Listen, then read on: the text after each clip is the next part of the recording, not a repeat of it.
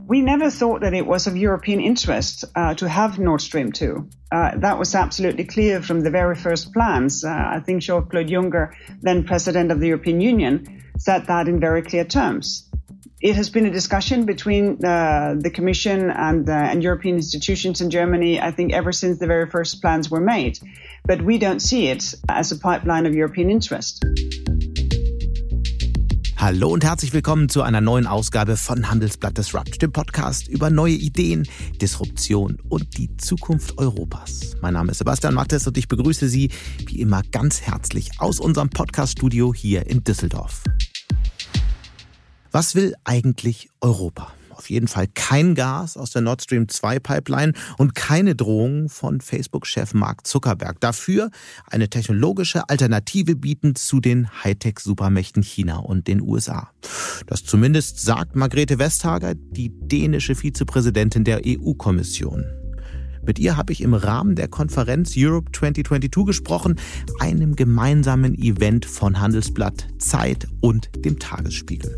Bei dieser Konferenz habe ich auch meinen zweiten Gesprächspartner interviewt. Er sagt ebenfalls Nein zu Nord Stream 2, dafür Ja zu Atomkraft über die Hintergründe und sein Werben um Verständnis für die Position Frankreichs spreche ich mit dem französischen Wirtschaftsminister Bruno Le Maire, der zudem mehr Geld für europäische Startups möglich machen will.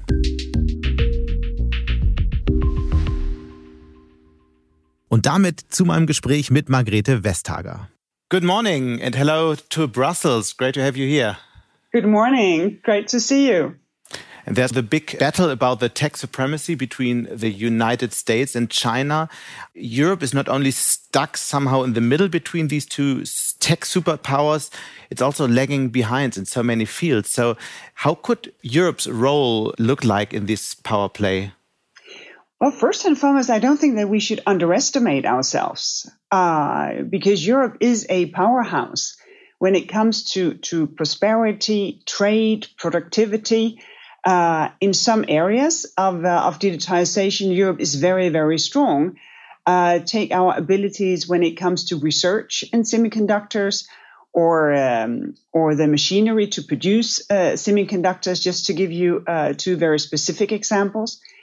And and I think if we are more, if we see ourselves as the people we are, we could shape sort of a, a third way uh, between a very, very market driven society and a very state driven society. And, and I, th- I think we are, we're getting there more and more. You would see that, I think, both in, in the CHIPS Act that we, we table today, but also in how we push for uh, digital rights and principles for each and every one as citizen to, to enjoy a human centered uh, digitization. It's clear that Europe has strengths, but also uh, the business in so many um, high tech fields are done somewhere else. So, um, how could a uh, European industry policy look like to find really this third way you were just talking about? We uh, we have an industrial policy, and the goal of that is to enable European industry to lead the green and the digital transition. And you know that is uh, for me, that is much more strategic uh, and much more far reaching than to say we want to have the global market share XX in this field or XX in that field. No, it's about the role that European industry can play.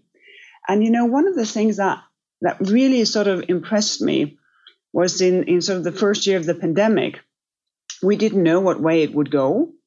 Uh, so, you know, we were analyzing, making scenarios. And one of the first to come knocking our door was, was European industry saying, don't you waver now. You made the strategic choice that we should be climate neutral, that we should digitalize. This is what we're ready to do. Mm.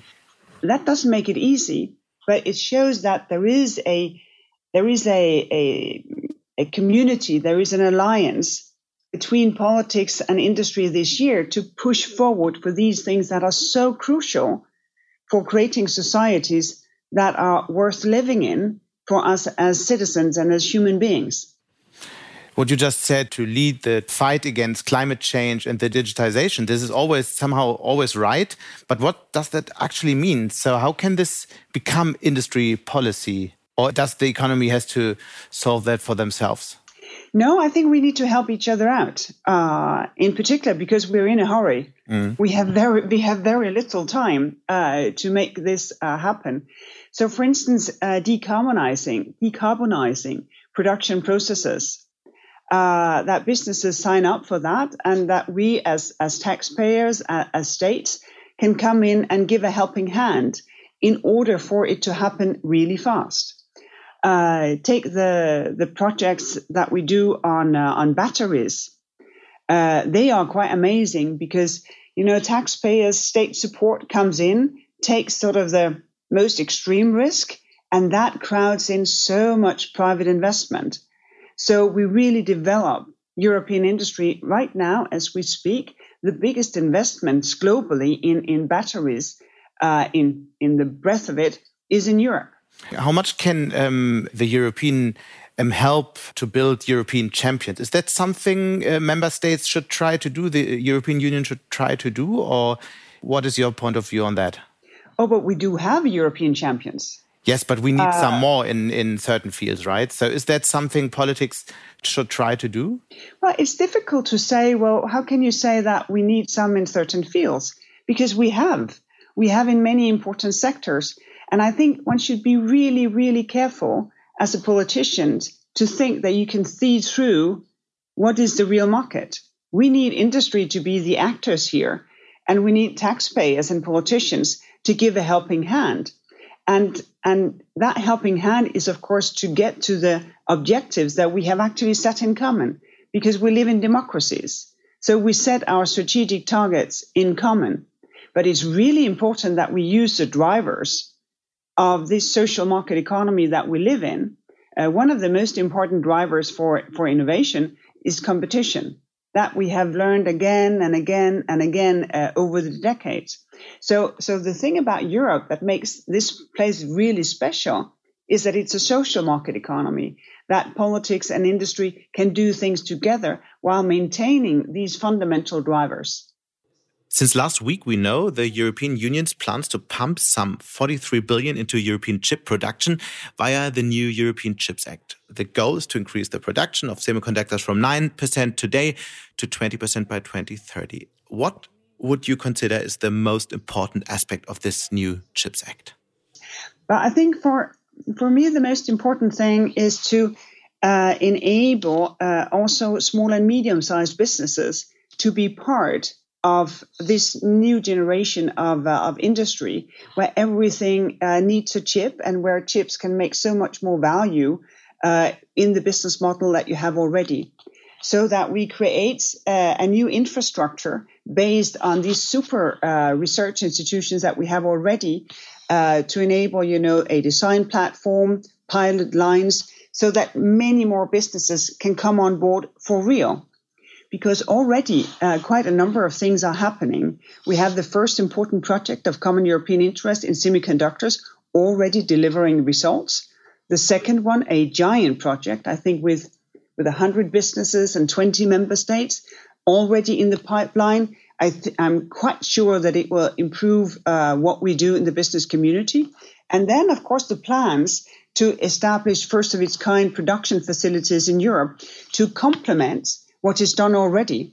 Because uh, as you will know, uh, a number of businesses, they do produce chips in Europe, uh, specialized chips for manufacturing, power chips that can maintain high voltage, or, or chips as they do in, in Spain. You have here a, a actually a, a, European champion producing chips for almost any car key uh, on this planet. Right. And also in this CHIPS Act, um, the way member states can do state subsidize will change quite a bit. So, how do you look at that? Is that the right way? Because, um, as from what I understand, you had a different position in the past. Uh, we will not change our rules. Uh, we have the rules of the treaty, mm -hmm. uh, which means that we can look at things like uh, first of a kind uh, establishment of facilities and, and the reason it's important to have control of that aid being handed out is, of course, to prevent a subsidy race. So that whatever subsidy is only what is necessary, what is proportionate, and then, of course, to make sure that there is a pan European benefit from it. because it would be really ironic if we, by accident, sort of reproduced uh, the global unbalance in Europe, just having a European unbalance where only a few uh, member states with deep pockets had the benefit, and it was not an, a benefit for for this European uh, industrial system that we do live in.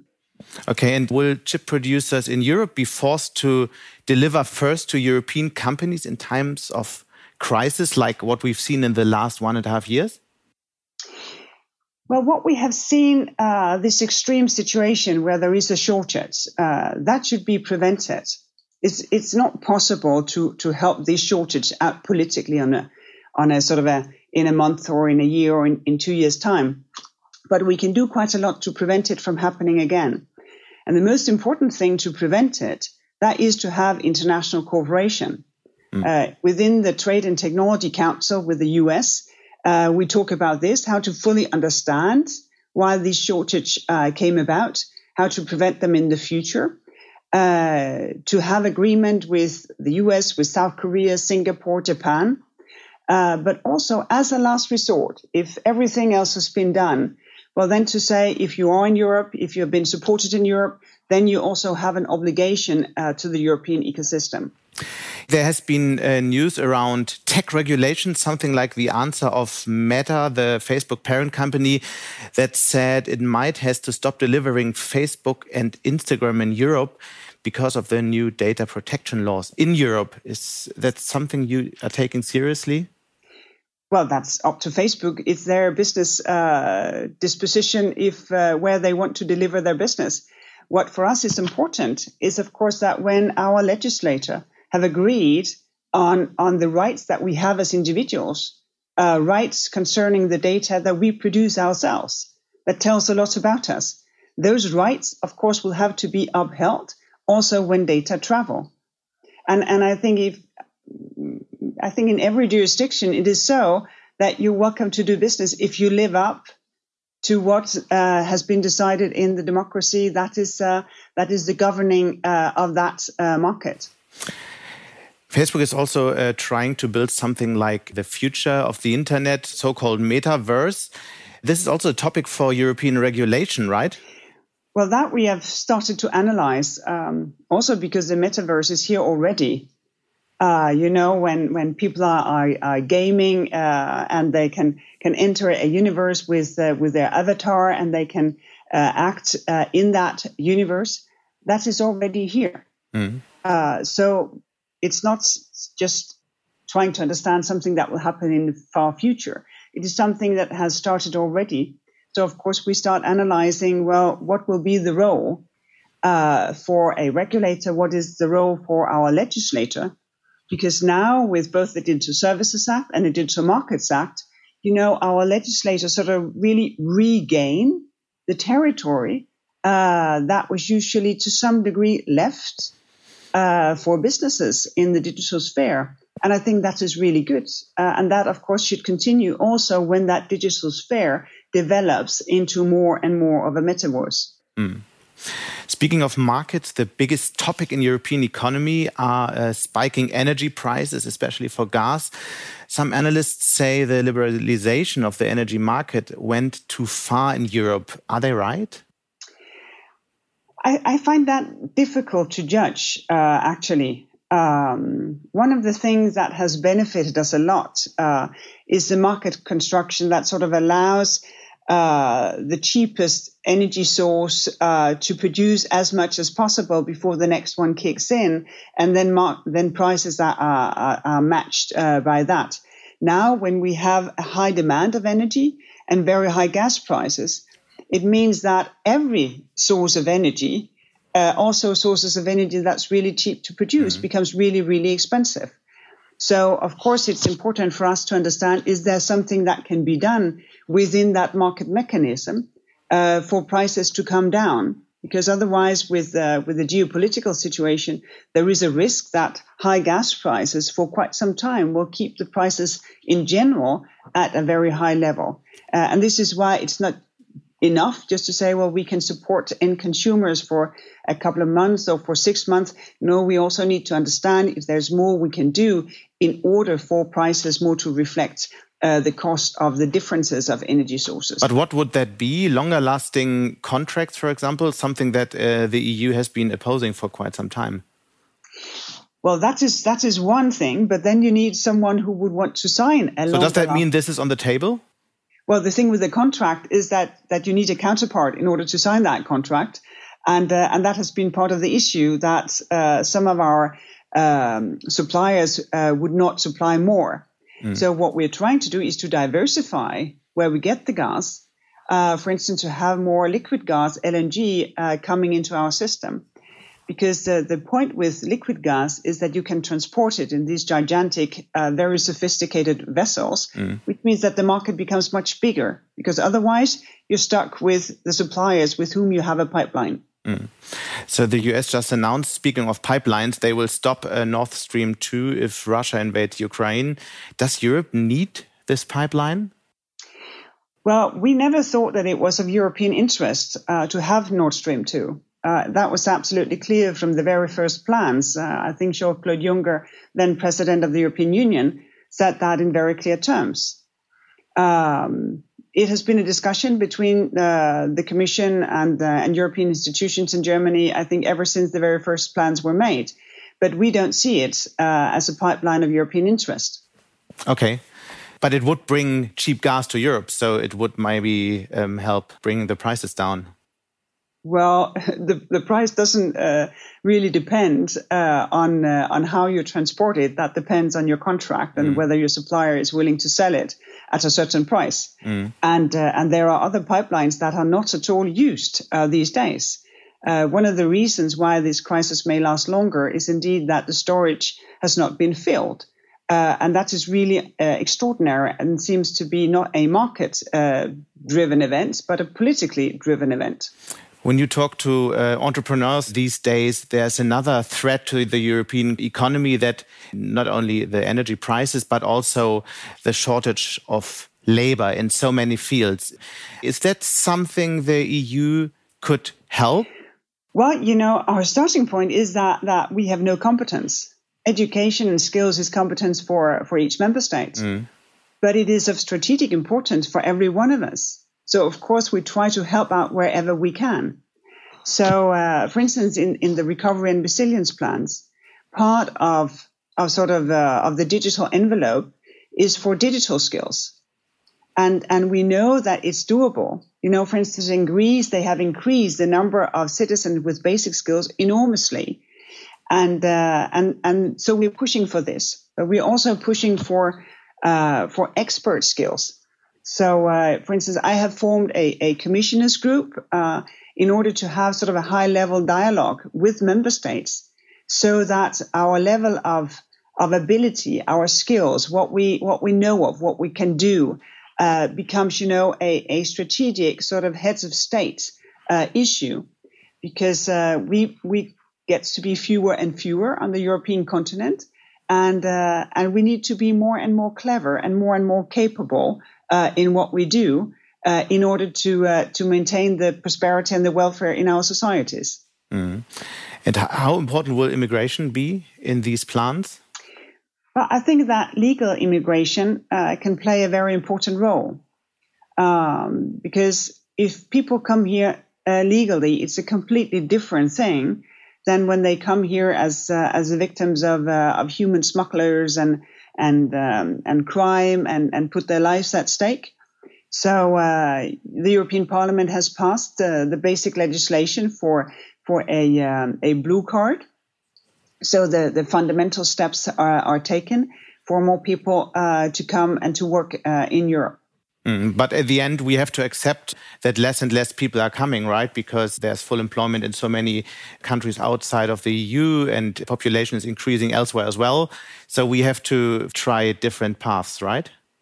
Well, I think it's important that, that we also are, are quite capable ourselves, uh, because talking about technology, if, um, if, if we don't have the people able of creating uh, new technology, new innovations, uh, to know, you know, to uh, embody uh, all the innovation environments that has been created in Europe over the last uh, decade or so, well, then we will remain takers. And also, we, we need uh, big steps in automation, right? Also, that, but also someone needs to create uh, automation. You need to understand uh, how you can reshape production processes, how you can build robots. Also, that is eventually human made and uh, and we need to be able to do that. So to to encourage you know young people to to be the creators uh, also in these areas for for people who have maybe one education to re-educate themselves to use skills from several areas. That is of crucial importance. It's it's not a soft thing. It's a hard strategic matter to be better at what we do. Thank you so much for being here this morning and for this interesting conversation. It was my pleasure. Thank you.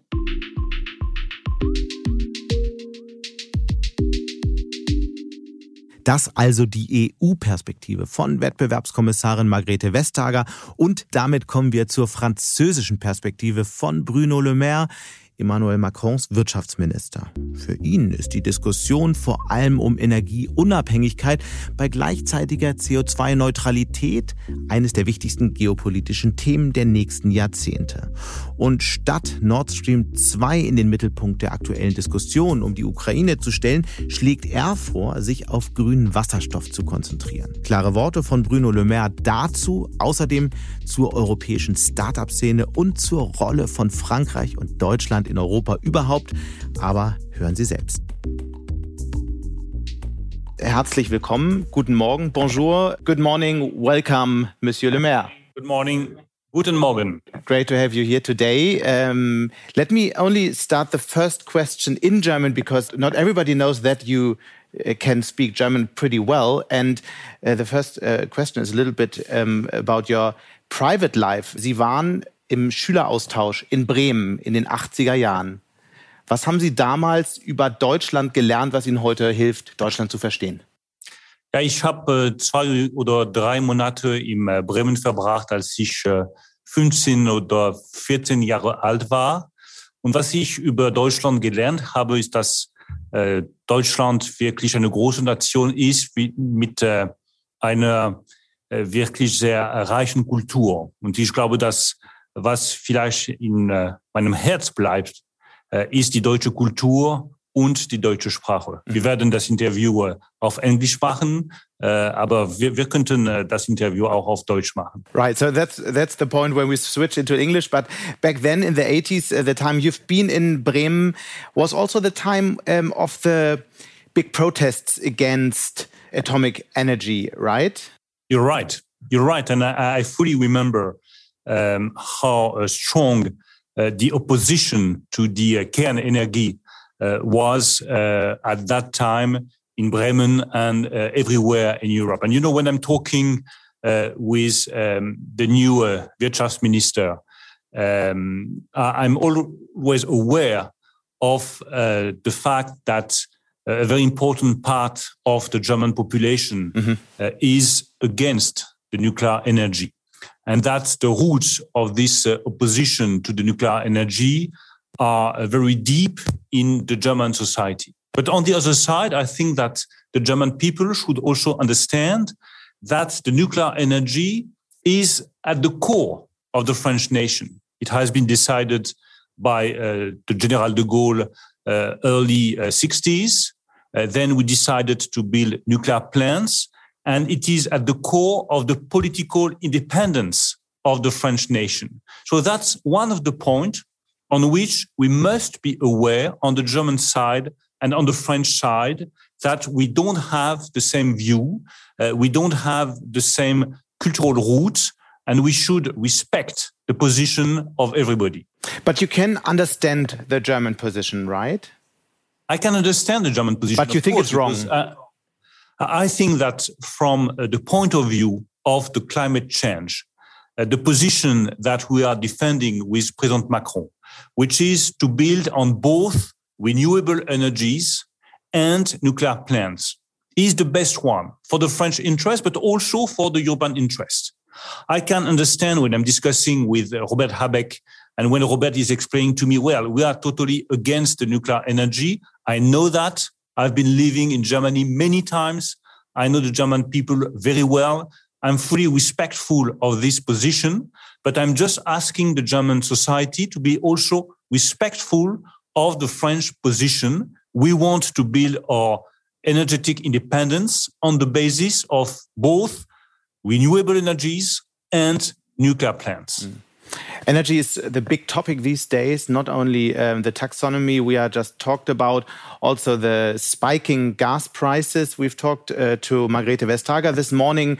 Um, has, she was saying that Nord Stream 2 never was a project out of um, European interest. What do you think? Does Europe need Nord Stream 2 maybe to deliver more cheap gas from Russia? Or is it a um, project that's only something the Germans do in the rest of Europe has nothing to do with it? You know, we are talking about maybe one of the most important uh, geopolitical issue for uh, the next decades. So we must be uh, very much aware of what is at stake. What is at stake first is the reduction of CO2 emissions. That's absolutely vital for the future of Europe and for the future of the planet. So we must do our best efforts to accelerate the reduction of CO2 emissions. The second key point is independence. And that's why we took this decision to build new nuclear plants in France, because thanks to the nuclear plants, we are able to reduce the level of CO2 emissions, and we are not dependent on Russia or on any other foreign country.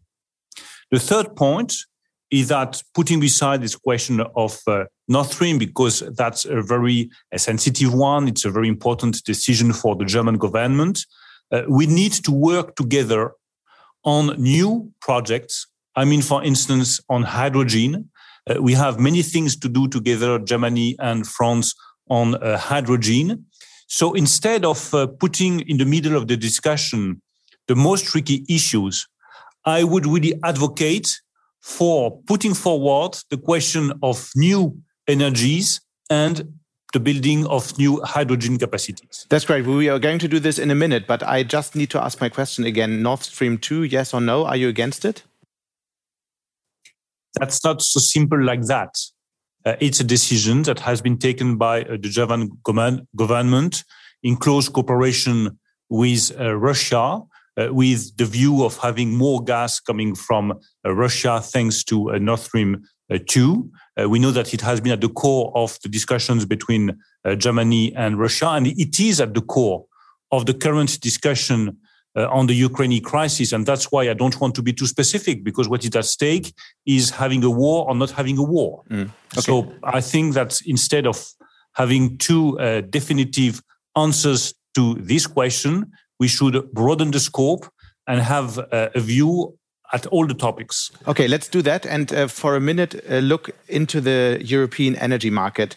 You've already said that we need um, more sources for energy, but also a question do we need a different kind of market? It has been liberalized in the last couple of years. Do we, for example, need more longer lasting gas contracts with delivering countries? Or other ideas to decrease the chance of uh, spiking energy prices like we see today? I will be more specific on on this That's question.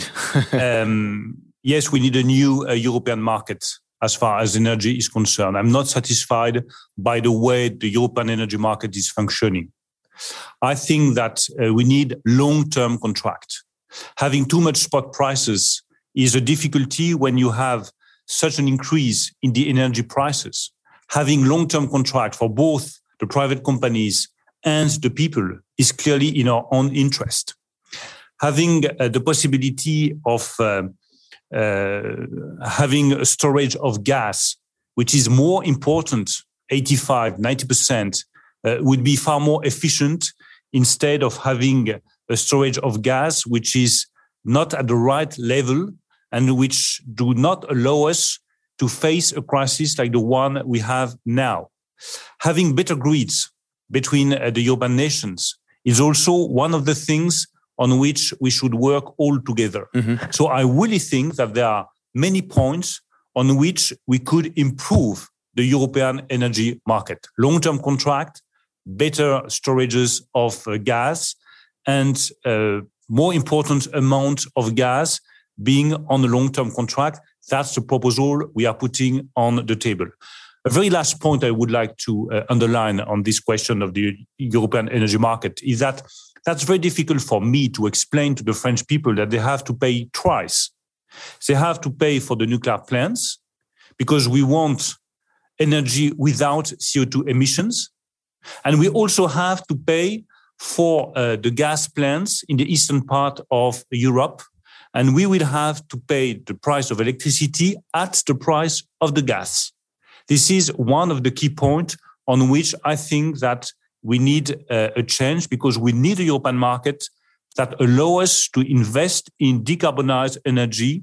And that is an incentive for consumers to electrify their use.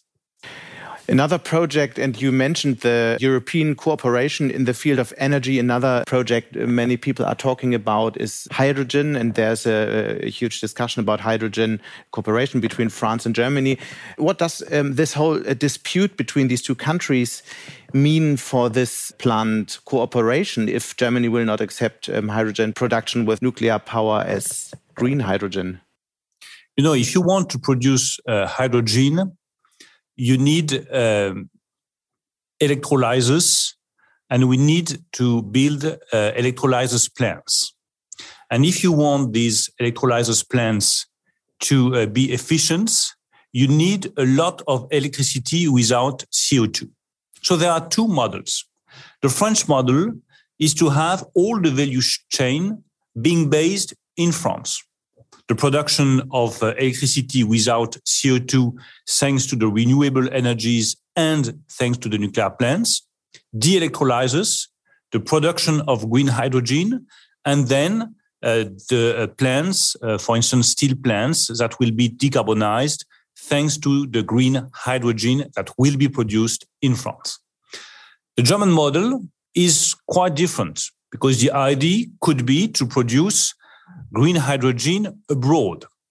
And then to uh, make the transportation of this green hydrogen from abroad to uh, Europe, which means that there are possibilities of cooperation between France and Germany on uh, the technologies, on the electrolyzers, and that's already the case between Air Liquide and Siemens, for instance, and on the grids.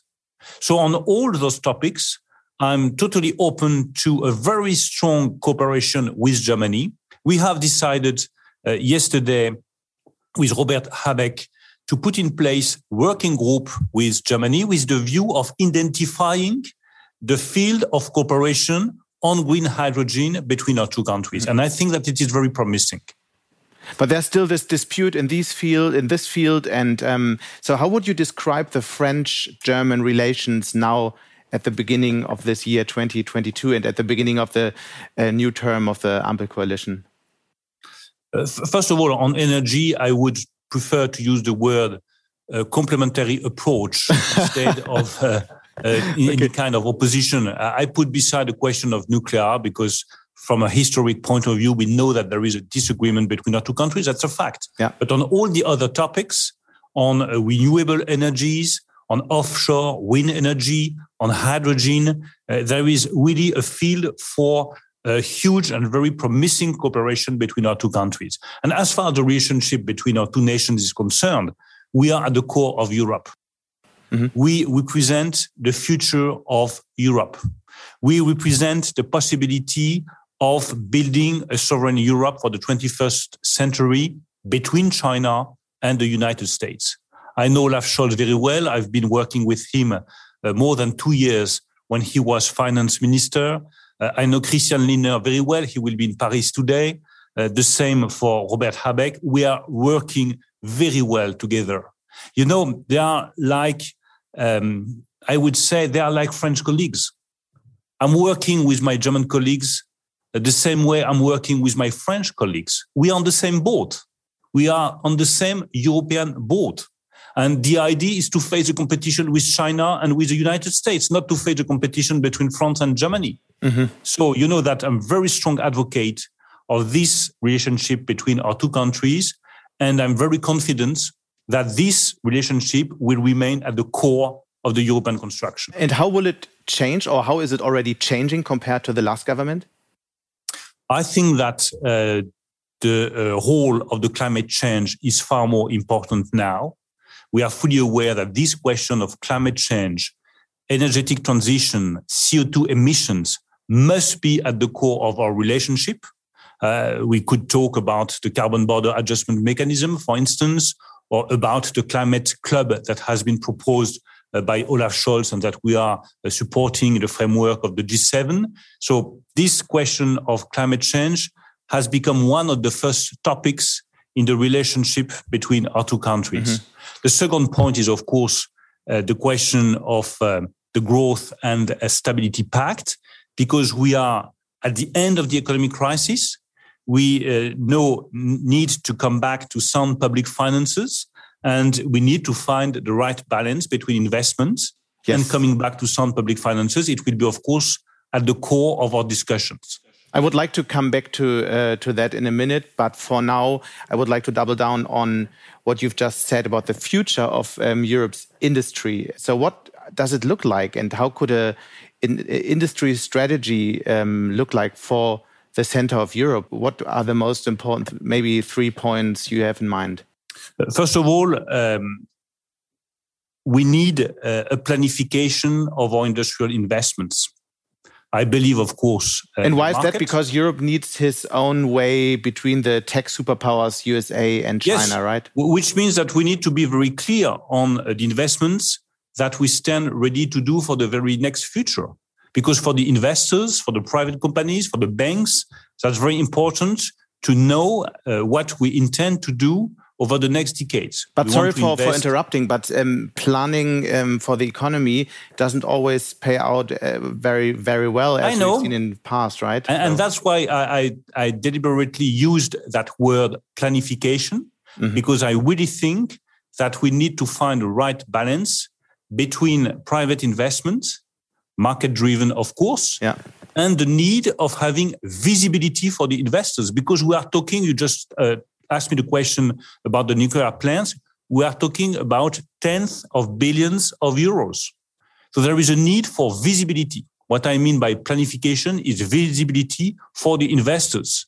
We want to invest in the semiconductors, in hydrogen, in France, in the nuclear plants, in biotechnologies, in space, in reusable launches. On all those topics, we need to provide visibility to the investors that's what I mean by planification. Planification means only visibility. The second point is that we need to protect our technologies.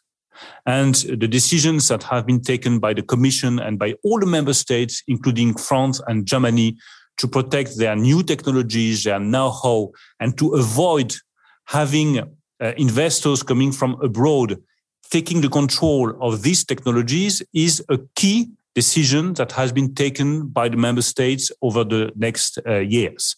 And the very last point is the entry into force of a carbon border adjustment mechanism, because if we want to have a decarbonized economy, we also need to have the foreign investors or the foreign products paying the price of CO2. Nach einer kurzen Unterbrechung geht es gleich weiter. Bleiben Sie dran. KI wird Ihr Business verändern. Wie können Sie davon profitieren? Tyler Wessing ist eine internationale Wirtschaftskanzlei. Weltweit arbeiten wir mit Technologieführern und Innovationstreibern zusammen. Wir beraten Sie bei Fragen zu strategischen Akquisitionen oder der Entwicklung konkreter Anwendungsszenarien, genauso wie zum Schutz des geistigen Eigentums oder zum KI-Recht. Investieren Sie in KI. Entwickeln Sie sich weiter mit KI. Mit uns. Wir wissen wie. Tyler Wessing. Is they want to get access mm. to the single market. Later today, um, you will announce together with Christian Lindner a um, program to scale up European tech companies. How will that look like? And um, so I, I, I, was reading about um, two billion to begin with and a growing fund later. What, what is the plan behind that? The plan is to have the possibility for our startup to grow and uh, to become big companies. You know, in France and in Germany and in many other member states, uh, you have all the skills to be successful at the beginning of the story. So you have wonderful startups in all the fields, biotechnologies, semiconductors, hydrogen, um, digital um, technologies, 5G, 6G. On all those topics, we have wonderful startups. But the point is that they don't have access to the necessary funding to grow and to be giants. We want to have European technological giants. Mm. And the decision that we will announce uh, together with Christian Lindner this uh, afternoon will be a fund of funds providing new funding at a very high level, more than 1 billion euros for those startups so that they can grow in Europe. We don't want to have any more startups being bought by the United States or by China, leaving Europe and not developing in Europe. We want our startups to grow in Europe. So I understand um, that because from from a broader perspective, there is enough money in the startup scene because investors coming from all over the world putting their money into European startups. But your point is more that you want to invest European money into European startups. Did That's I get it. that right? That's it. We want European money to invest in European startups. Why is the that important? Why is that important? Why why is it? Why cannot um, Chinese or American investors put money into European startups? For one single reason, we want to be independent. You know, when the, the US or China are putting money in our startups, that's not to uh, be um, uh, pleasant with European countries or with European peoples. Mm-hmm. It's just for the sake of taking the control of our technologies. Mm. And we don't want our technologies to be controlled by neither China nor the United States. We want to be an independent power. Another big topic um, you also already mentioned is the reform of the European fiscal rules. Um, in Germany, uh, the liberals and conservatives are opposing that. And um, isn't that a dilemma for your plans? No, there is no dilemma. I want to be uh, very clear on the French uh, strategy and what we intend to do under the French uh, EU presidency. Mm-hmm. First of all, the key point is to have more growth because the best way of reducing the public debt is to have more growth in Europe. We were just talking about startups growing. That's more growth, more jobs, mm-hmm. and less public debt. So that's the key point. And when you are looking at, at the very last results of the French economy, we are doing very well with 7% of growth in 2021. And that's the same for the Eurozone. The Eurozone is doing very well. Then we need to find the right balance between coming back to sound public finances and investment. I want to be very clear. As a French finance minister, I want my country to reduce its public debt to reduce its public deficit and to come back to sound public finances. You don't have on the one side Germany asking for the reduction of public expenses and coming back as soon as possible to sound public finances. And on the other side, France asking for more public expenses and refusing any kind of reduction of its public debt. That's not the case. We all want to come back to sound public finances. Can you be a bit more concrete? Because this is pretty. It means growth. It means reforms. Mm-hmm. We made a reform on unemployment. Uh, we also need a reform on uh, the pension scheme in France. It also means to have um, some very uh, uh clear decisions on the public expenses, and we stand ready with Emmanuel Macron to do that. You know that at the beginning of the mandate of Emmanuel Macron, we came back under the 3% of deficit.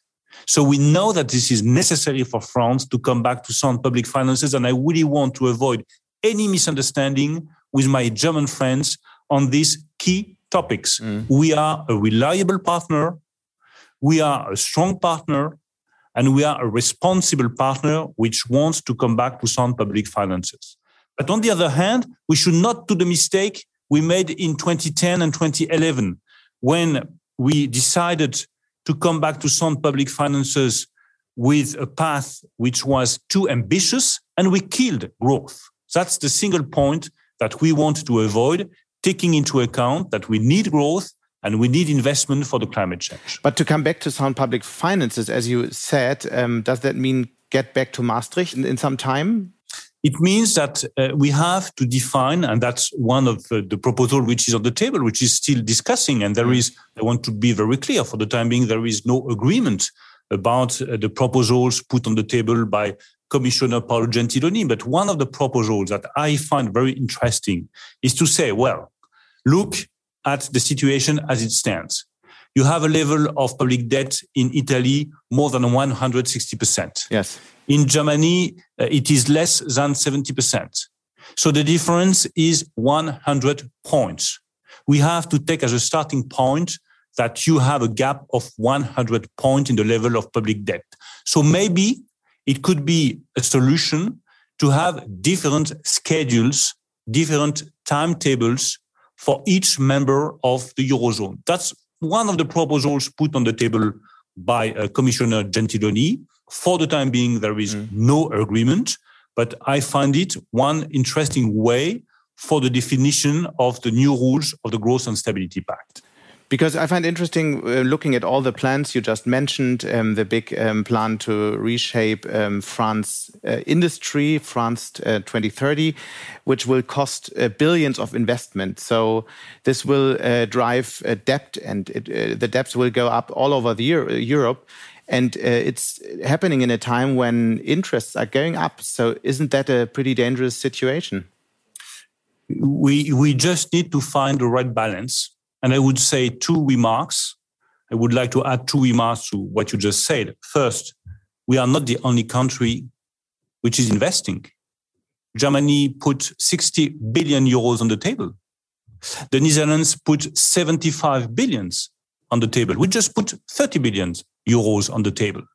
So we are not investing the same amount, but everybody is aware of the necessity of putting money on the table to invest in renewable energies, in uh, semiconductors, in electric car batteries, on all those topics, we are all in the same situation. And my second remark is to insist on the fact that by investing, you are creating growth, and by creating growth, you are reducing the public debt. It won't be enough, but that's one of the response to the level of the public debt now in Europe. Mm. But is the European Central Bank is on the right track at the moment? I mean, inflation is very high in France as well. Is it on the right course, or do you need a different kind of action? You know, I'm responsible for the fiscal policy in France, and Christine Lagarde is responsible for the monetary policy of the uh, ECB um, my uh, line has always been not to comment the decisions of the ECB because the ECB is totally independent. That's in the European Treaty, mm. and I want to abide by the European Treaty. But still, inflation is a huge topic in France. Can you give us some ideas? What, what are you going to do to solve that problem? It, it will become a big issue in the elections now. You're right. It has already become one of the key issues you know that more than half of the inflation is driven by the energy prices. So that's why we gave a response to the rise of the energy prices by capping the price of gas, by capping the price of electricity. I think that we gave a very strong response to the increase of energy prices uh, in France. Um, and we remain very much vigilant on the way things are developing because we are fully aware of the impact of this situation on the French households. Okay, so 50% is energy price and the rest you can't do anything about it. Uh, more than more than 60% of the increase of prices is driven by energy. Mm -hmm.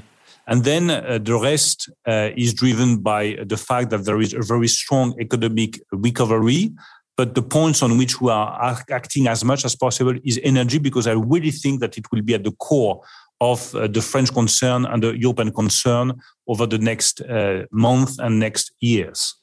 Speaking of the elections coming up in April, uh, analysts say that it's pretty likely that Emmanuel Macron will be re-elected. You have been uh, part of the, his cabinet now for the past five years. Will you still be in office at the end of this year? we, we will see. But I hope that Emmanuel Macron will be re-elected because we are on the right track. France is on the right track. France is back. 7% of growth. 1 million jobs created over the last five years. So we are on the right track. We should uh, stick to that economic policy, which is giving concrete results to the French people with one key objective, which is to have full employment for the French society over the next five years. But you personally will carry on as well? I hope so. Okay. But it's not me who, who decides. So um, you're right. The, the economic numbers are pretty well, but this would be my last question. We also, when we look into France, we see this intense polarization. Is that something you just have to accept now, or do you see a way out of this? Well, I think that we should avoid any kind of polarization. But how is it's the case in the US? You're right. That's a key question. Uh, we don't want to have a political situation in France like in the US, where there is so much polarization that no compromise is possible. I think that a good policy must be driven by the possibility of finding agreements and compromises. That's exactly what you did in Germany. You found a possibility of compromise between different people, and this can deliver a very clear path for the future of Germany. With Emmanuel Macron, we have decided to overcome this very old opposition between the left wing and the right wing with the view of gathering all the people that share the same view about uh, the market, about the urban construction, about the relationship between France and Germany, about the necessity of creating jobs for everybody, about the necessity of improving the French competitiveness. And I really hope that this policy will allow us to avoid this bad polarization. Bruno Le Maire, thank you so much for joining us uh, today. Danke vielmals. Und damit sind wir auch schon wieder am Ende von Handelsblatt Disrupt. Wie immer freue ich mich über Kommentare in der Handelsblatt Disrupt LinkedIn-Gruppe oder senden Sie mir gerne eine Mail. Die Details finden Sie in den Show Notes. Danke an dieser Stelle auch für die Unterstützung von Alexander Voss und Regina Körner und Migo Fecke von professionalpodcast.com, dem Dienstleister für Strategieberatung und Podcastproduktionen.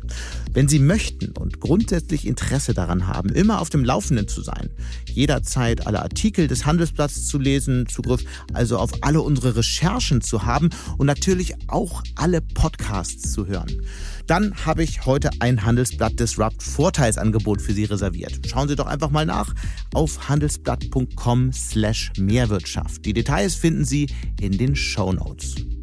Wir hören uns dann nächste Woche Freitag wieder. Bis dahin wünsche ich Ihnen interessante digitale, aber natürlich auch analoge Zeiten. Ihr Sebastian Mattes.